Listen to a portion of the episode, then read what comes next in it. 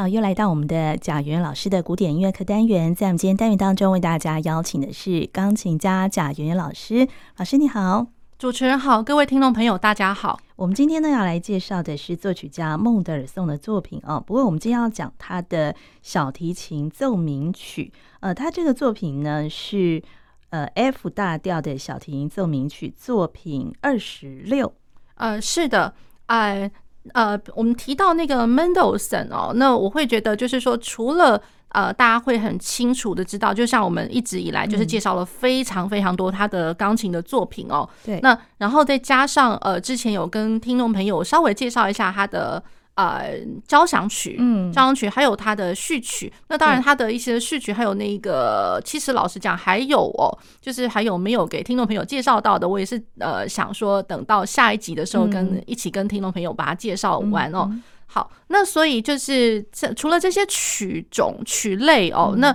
其实还有，就 Mendelssohn，我觉得他真的是多产了大量大量的一个就是嗯一个作品哦，我觉得各样都有哎，对对对，然后他真的是蛮有天分的一个作曲家哦，那只是说可惜就是活得不久这样子。好，那然后呢，大家所熟知的应该就是再过来就是不外乎他的小提琴的协奏曲，嗯，对，那小提琴协奏曲，那还有加上他的呃钢琴的协奏曲，嗯哼。那然后加上它其实还有双钢琴的协奏曲，哇，对，协奏曲这这些曲类，我会觉得这也蛮有意思的，也真的很想要就是一并就是给听众朋友介绍哦，对，那然后呢？呃，再过来就是说，像呃，听众朋友可能会知道，就是说，钢琴还有一个很重要的一个作品叫做《庄严变奏曲》。嗯，那《庄严变奏》，那因为其实它的呃创作年份稍微就是晚一些些，那所以我也是可能留至后面的节目跟听众朋友们介绍这样子。对，好，那然后呢，呃，就是我们提到这些作品、这些曲类之外，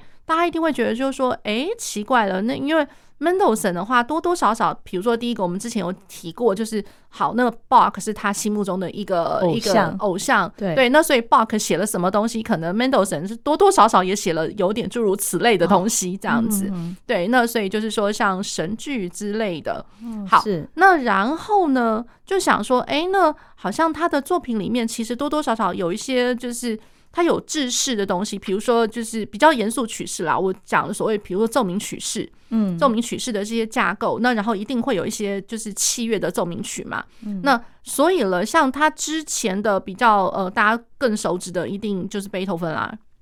那贝多芬他既然他就有写写，比如说有有大提琴的，也有一些就是钢琴奏鸣曲。嗯、那 Mendelssohn 他除了钢琴奏鸣曲之外，他有没有其他的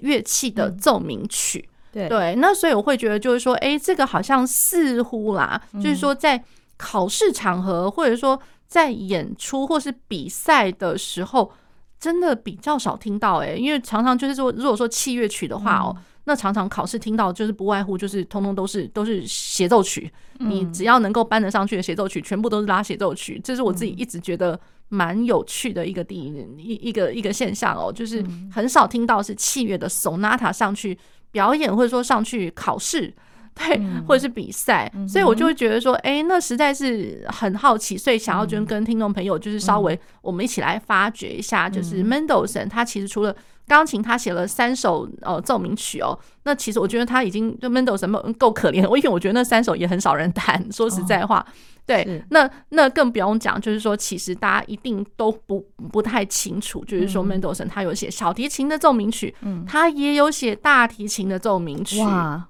对，但这些曲子就是比较少被发掘出来演出这样子吗？呃，是的，也有可能就是说，一方面，因为他三首小提琴奏鸣曲啊，嗯、那我觉得他呃，端看他的那个创作年份哦，嗯、那所以那他创作年份这三首是。从一八二零年一路横跨到一八三八年，对，那然后呢？呃，大家想想看，一八二零年，他真的他那时候还很小哎、欸，就二十岁不到吧？他一八零九年生的，对。那然后一八三八年的时候，也差不多就是他的过世前面十年左右的事情，这样子。因为他三十五岁就过世，是不是？对对，所以就会觉得，哎，那似乎要不就是很早，那要不就是感觉上都比较没有被。被就是说演出，或者说被怎么样？那当然就是说，论曲谱来讲的话，它的前面两首一八二零跟一八二三年是比较容易取得的，就是它当时就已经有出版了。哦，是对。那我稍微讲一下，就是说它的呃第一首呃，有时候听众朋友可能会看到，就是呃找到它的那个作品编号哦，我觉得蛮好玩的，就会叫做呃 M W V 哦 Q 七。对，所以我觉得蛮好玩的。MWV，那大家想一下，那就会是 Mendelssohn Werks，然后就是 Werks 就是那个 work，就是所以 W 是从这个字来的。嗯哼，对，然后 V 的话就会是作品编号，哦、就是对 V 是就是在德文里面的一个简称，所以 MWV。好，那它的第一首是呃 Q 七。那这个 Q 七的话，这个我就呃可能还要再去考究一下，嗯、就是说为什么它是用 Q 而不是用 Opus？对对。那在 F 大调，这是一八二零年，嗯、那这是算是比较早一点的。那他的第二首，那又看到哎，他的作品编号 Opus Four，就是 OP 四，作品编号四。对对。那可是它呃是 F 小调，嗯，F 小调，然后一八二三年，对，一八二三年的时候创作的。那再过来，我要给听众朋友介绍的哦，它反而是呃一八三八年，所以其实已经有隔了好长一段时间哦。对呀，对，嗯，那它这个是 M W V Q 二六，Q 二六，然后是 F 大调。对，那这个 Q 又是什么意思？呃，这可能我真的要再去稍微考考据一下。对，对，我觉得这个蛮有意思的，也有可能就是说。呃，他呃，比如说出版商，或者是说我在一般院在编编定那个作品编号的时候，一定会有一些学专家学者，对，那也有可能就是是专家学者的的呃姓，然后可能让他就是取他第一个大呃英文字母的名字这样子，哦、对，这个可能需要再去考究一下。好，那呃，他的这三首哦，大家可能就想一下，就是说。第一首 F 大调，第二首 F 小调，第三首 F 大调。嗯、那所以我会觉得，在我自己个人看来，可能 Mendelssohn 他自己在创作的时候是比较呃没有想过，就是说把这三个当做是一个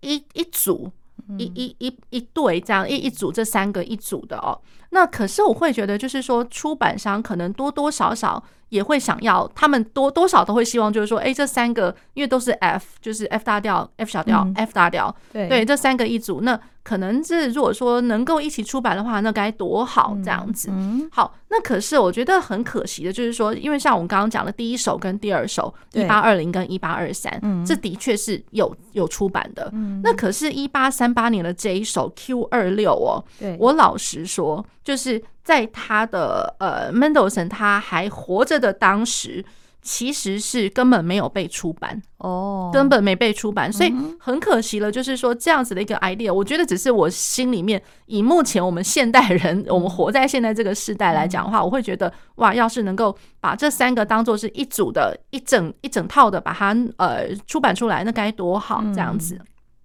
好，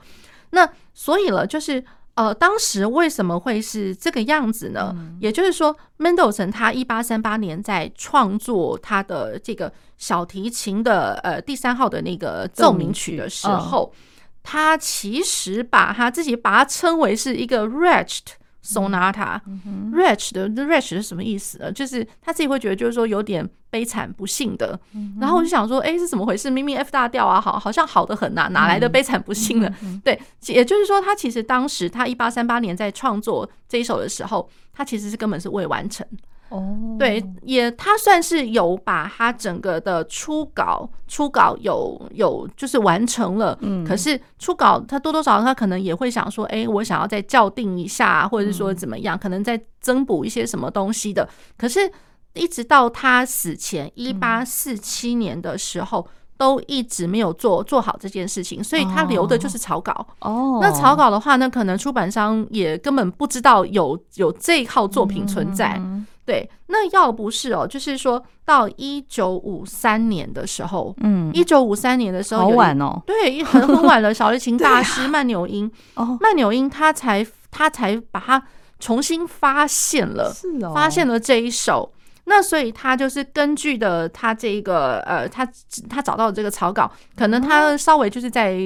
增增补一些东西，他可能他推敲一下 Mendelssohn，他可能想要怎么样去做，就是依着 Mendelssohn 他的那个创作的一些手法，或者说一些风格这样子，他就把它再完整化。那完整化，那一直到了就是说 men menuing 的这个时期，他才把它完成，然后加上就是付诸出版。哦，对，所以就是说，我们可能一般来讲，文献上面。可能你会找到的，就是他关于这一首的资讯其实不太多，因为真的就是才真的是二十世纪的事情才发现，才发现，对，然后把它出版，对，所以我会觉得，哎，这个是他这一首很特别的地方，哇，真的很特别。嗯，可是我觉得他好好听啊，哦，他真的好，第三首就对，对，第三首他好好听哦，我觉得，对啊，所以而且听起来就是说他的风格上面，或者说他的写作手法跟前面这两首已经。我觉得有不就是就是不太一样，不太一样，不太一样。对，所以我会觉得就是说，哎，这首还蛮值得给听众朋友呃稍微介绍的这样子。哦，那有没有文献说这个曼纽因他怎么发现这个第三首奏鸣曲啊？呃，这个也在需要再去稍微考究一下这样子。对，那所以嗯，这个的文献，所以老实讲，真的能够获得的一些资讯是比较少的。嗯、对，那我们可能呃可以获得的，就只能就是说从谱面上面，嗯、然后稍微去推敲，就是说他的创作的手法，还有他的一些，比如说乐谱上的一些记号。如果说忠于原谱的去演奏的话，其实。多少还是可以知道，就是说，呃，就是推敲出 Mendelssohn 他当时他想要怎么样的一个做法，这样。对，好，好。那然后他这个曲子哦，它是分为三个乐章，嗯，然后也三个乐章的话，其实是一个就是快慢快的一个手法。那三个乐章的一个 sonata 的话，我老实讲，这个是比较倾向于，就是说，像我们知道古典乐派的时候的的前期，嗯，比如说像呃 Haydn 或是 Mozart 的那个时候，你很少看到。它不是没有了，可是就你很少看到呃四个乐章的架构的奏鸣曲。嗯，那所以基本上如果说都是呃三个乐章的话，就快慢快，这是一个很经典的一个创作的手法。对，那孟德松他的这一这一首的话，快慢快三个乐章，那其实多多少少也会让我想到，比如说呃像。Mendelssohn 他呃，比如说像我们之前在前面的呃节目有跟听众朋友介绍他的钢琴奏鸣曲的话，嗯、他的钢琴奏鸣曲前面的呃，就是前面的作品，其实老实讲也是都很偏向于就是海顿、莫扎特的那样子的一个风格，哦、尤其他的第一就是第一个被创作出来的，嗯、不是他的第一号，是他第一首先被创作出来的。好，那一首的话，真的就是我觉得，因为就是学习海顿的，我觉得就是完完全就是他的那个风格。可是要不是他接受接收到了贝多芬他的作品的一些就是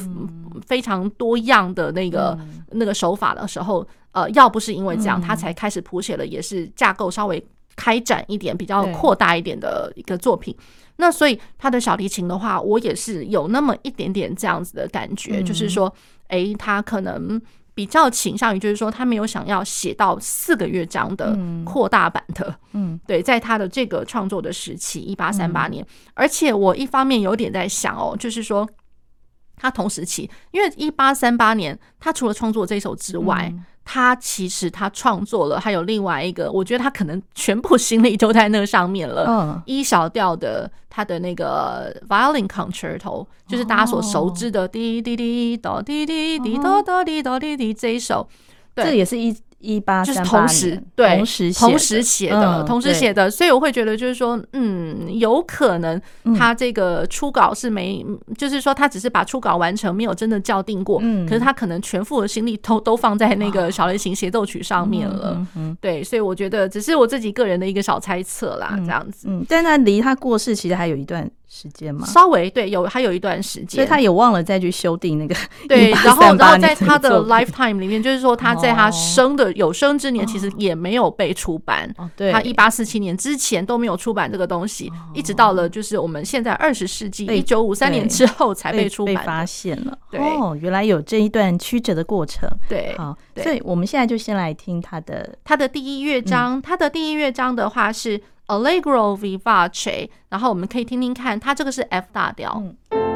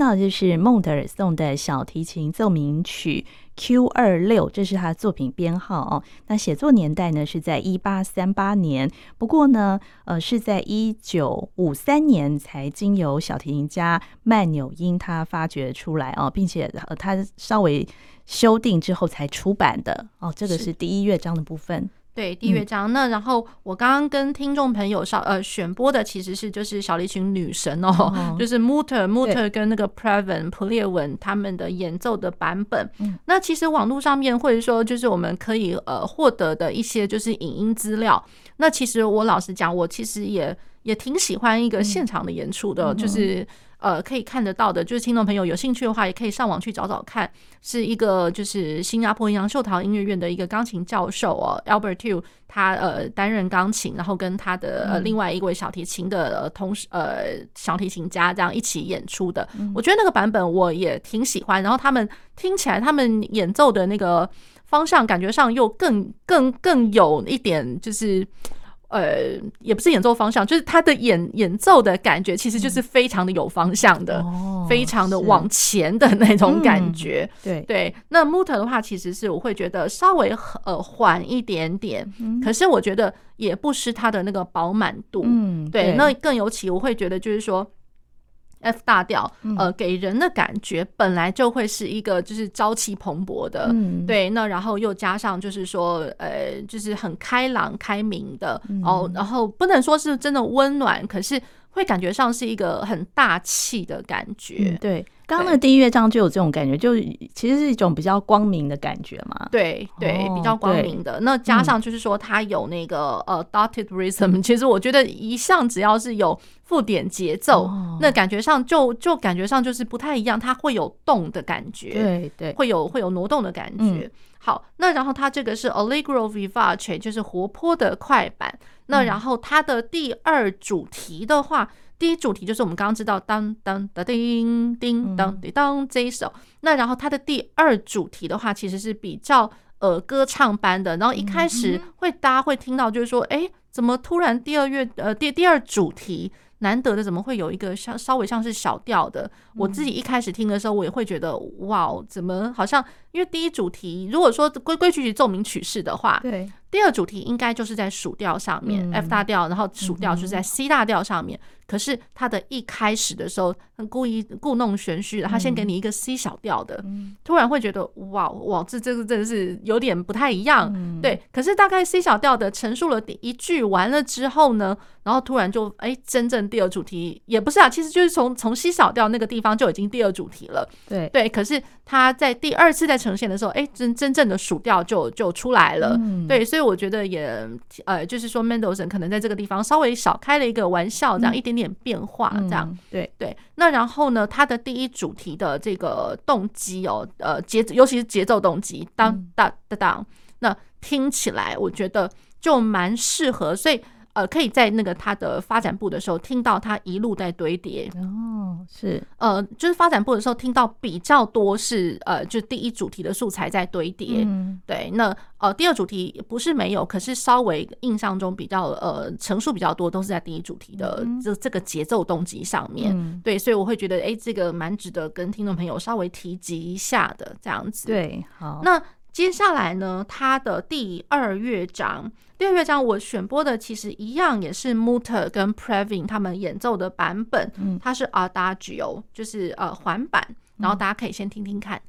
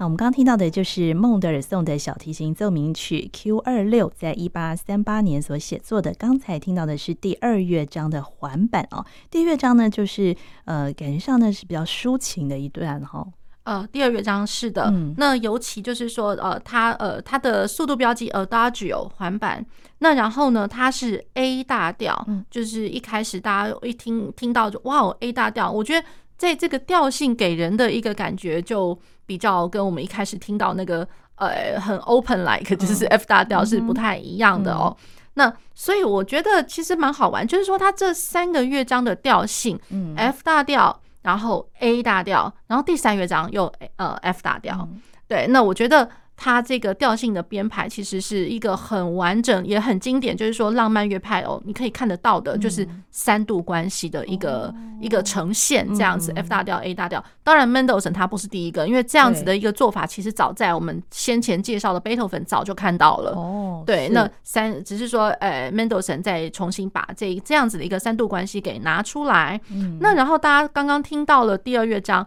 有没有突然觉得好感动啊？哦，对对对，非常抒情，而且很动人。对，其实我会觉得，就是说我特别提到这个，因为就是。大家所知道、熟知的 Mendelssohn 哦，那真的大家可能就是误会了，会以为就是说，哎，就是比如说像他的钢琴作品啊，有非常多都是，反正我们听到都是长动的，要不就是快的，快速快的，要不一气呵成的，不准断片的。对对，那所以我会说，哎，就是开一个玩笑，就是大家听到这样子一个抒情的，然后又又是慢的，对，又是慢的，一定会超感动了。我总算听到了一个稍微慢一点的东西，对。那所以就是跟各位听众朋友开一个小玩笑啦，这样子。嗯、那然后呢，他的这个歌唱，那大家别忘了，Mendelssohn 他本来就很能写歌唱的东西啊，嗯就是、对，对啊。那要不然他的无言歌，因为他自己本来就觉得说，嗯、呃，就是不需要歌词的歌曲。对呀、啊，那所以本来就是说，Mendelssohn 他本来就很能去写这种歌歌唱性的东西，只是说它这个环版还真的就是稍微比较少见的，那我们就是可以稍微去去享受一番这样子。那然后呢，再过来就是说，因为它的环板，那我觉得一开始光钢琴听到的部分就已经是比较像，好像是比较虔诚的，好像你要去呃行进到教堂，然后去做就是去。呃，做一些礼拜的仪式之类的，嗯，那比较是呃